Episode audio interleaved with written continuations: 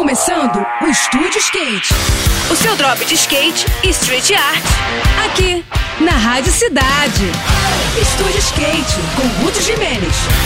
Olá pessoal, tudo bem? Uma das pistas de skate mais queridas do Rio vai passar por uma grande reforma, que promete deixar o local ainda melhor para a prática do esporte. É a pista do Aterro do Flamengo, também chamada de Aterrel pela galera. Um pico bem versátil que mistura transições de diversos tamanhos com obstáculos de street variados.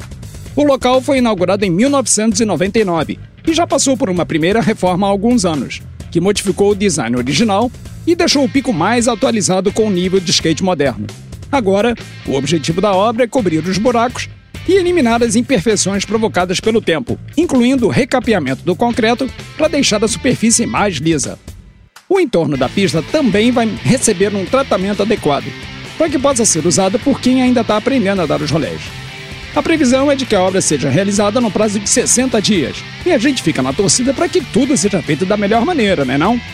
No próximo programa, eu vou falar sobre o Brasileiro Freestyle Skateboard Contest, evento presencial da modalidade que vai rolar no fim do mês em São Paulo. Agora a gente segue com a programação, tá legal? Tudo de melhor para vocês, boas sessões por aí e até a próxima!